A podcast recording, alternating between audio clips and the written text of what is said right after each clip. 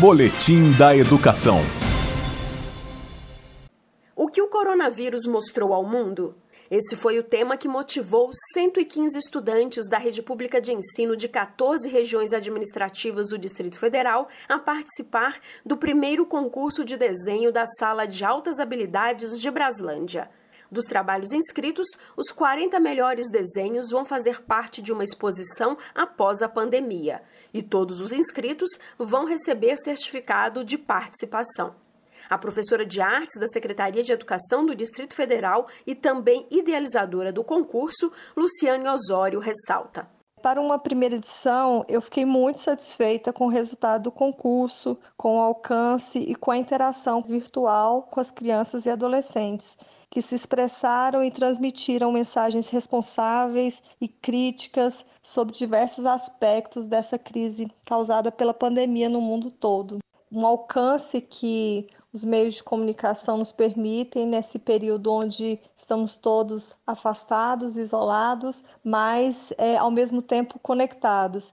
Os participantes inscritos no concurso concorreram em três categorias: Ensino Fundamental 1, Ensino Fundamental 2 e Ensino Médio. A avaliação dos desenhos foi realizada por três professores de artes visuais. A estudante do Centro de Ensino Médio 4 de Braslândia, Sara Ellen da Silva, de 16 anos, conquistou o primeiro lugar na categoria Ensino Médio. A estudante do Centro de Ensino Médio 4 de Ceilândia, Sara Ellen da Silva, de 16 anos, conquistou o primeiro lugar na categoria Ensino Médio. Ela desenhou uma garota com os olhos cheios de lágrimas que olha diretamente para o observador. Ao lado há um rosto assustado, composto por fumaça. Mas há também borboletas amarelas para iluminar, para trazer esperança à cena. Sob o trabalho realizado, a jovem explica. Meu desenho tem o dever de representar o que todos nós estamos sentindo nesse momento. Estamos sendo tomados pelo medo, pelo desespero, nos sentimos sós. Porém, ainda existe a alegria, ainda existe a esperança. E eu queria que as pessoas vissem isso no momento em que olhassem para o meu desenho, se sentissem representadas e compreendidas. A estudante Sara também destaca a importância do concurso durante o período de distanciamento social.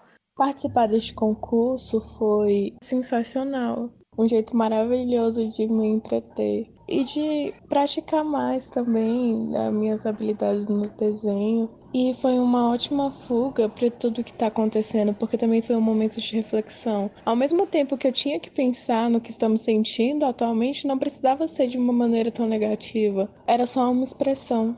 Os 40 melhores desenhos da primeira edição do concurso de desenho da Sala de Altas Habilidades de Braslândia podem ser visualizados no Instagram Altas Habilidades Bras.